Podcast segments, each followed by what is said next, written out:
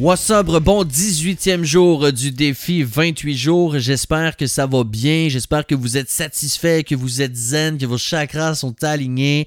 J'espère que vous observez de nombreux bienfaits depuis le début de ce défi. Et l'un des bienfaits que vous avez peut-être observé, c'est la perte de poids. Ça peut être assez relatif, mais règle générale, les gens qui arrêtent de consommer de l'alcool perdent du poids, euh, des fois de manière importante. Moi, ça a été mon cas. J'ai perdu... Euh, j'ai perdu pas loin de 50 livres d'après moi. C'est assez important la transformation que j'ai vécue. Donc, l'alcool, c'est plein de calories. Et quand on boit de l'alcool, c'est une, une, série de patentes chimiques qui se passent dans notre corps pour que l'alcool se transforme en plein d'autres affaires qui vont se transformer en acide gras, puis là, on, on, brûle plus de graisse parce que ça, c'est ralenti. Puis on perd des repères aussi. Et l'une des choses qu'on oublie lorsqu'on boit de l'alcool, c'est qu'à un moment donné, on n'a plus faim.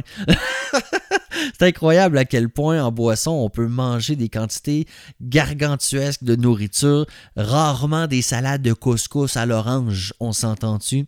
Euh, donc ça, c'est important évidemment comme impact sur, euh, sur la santé.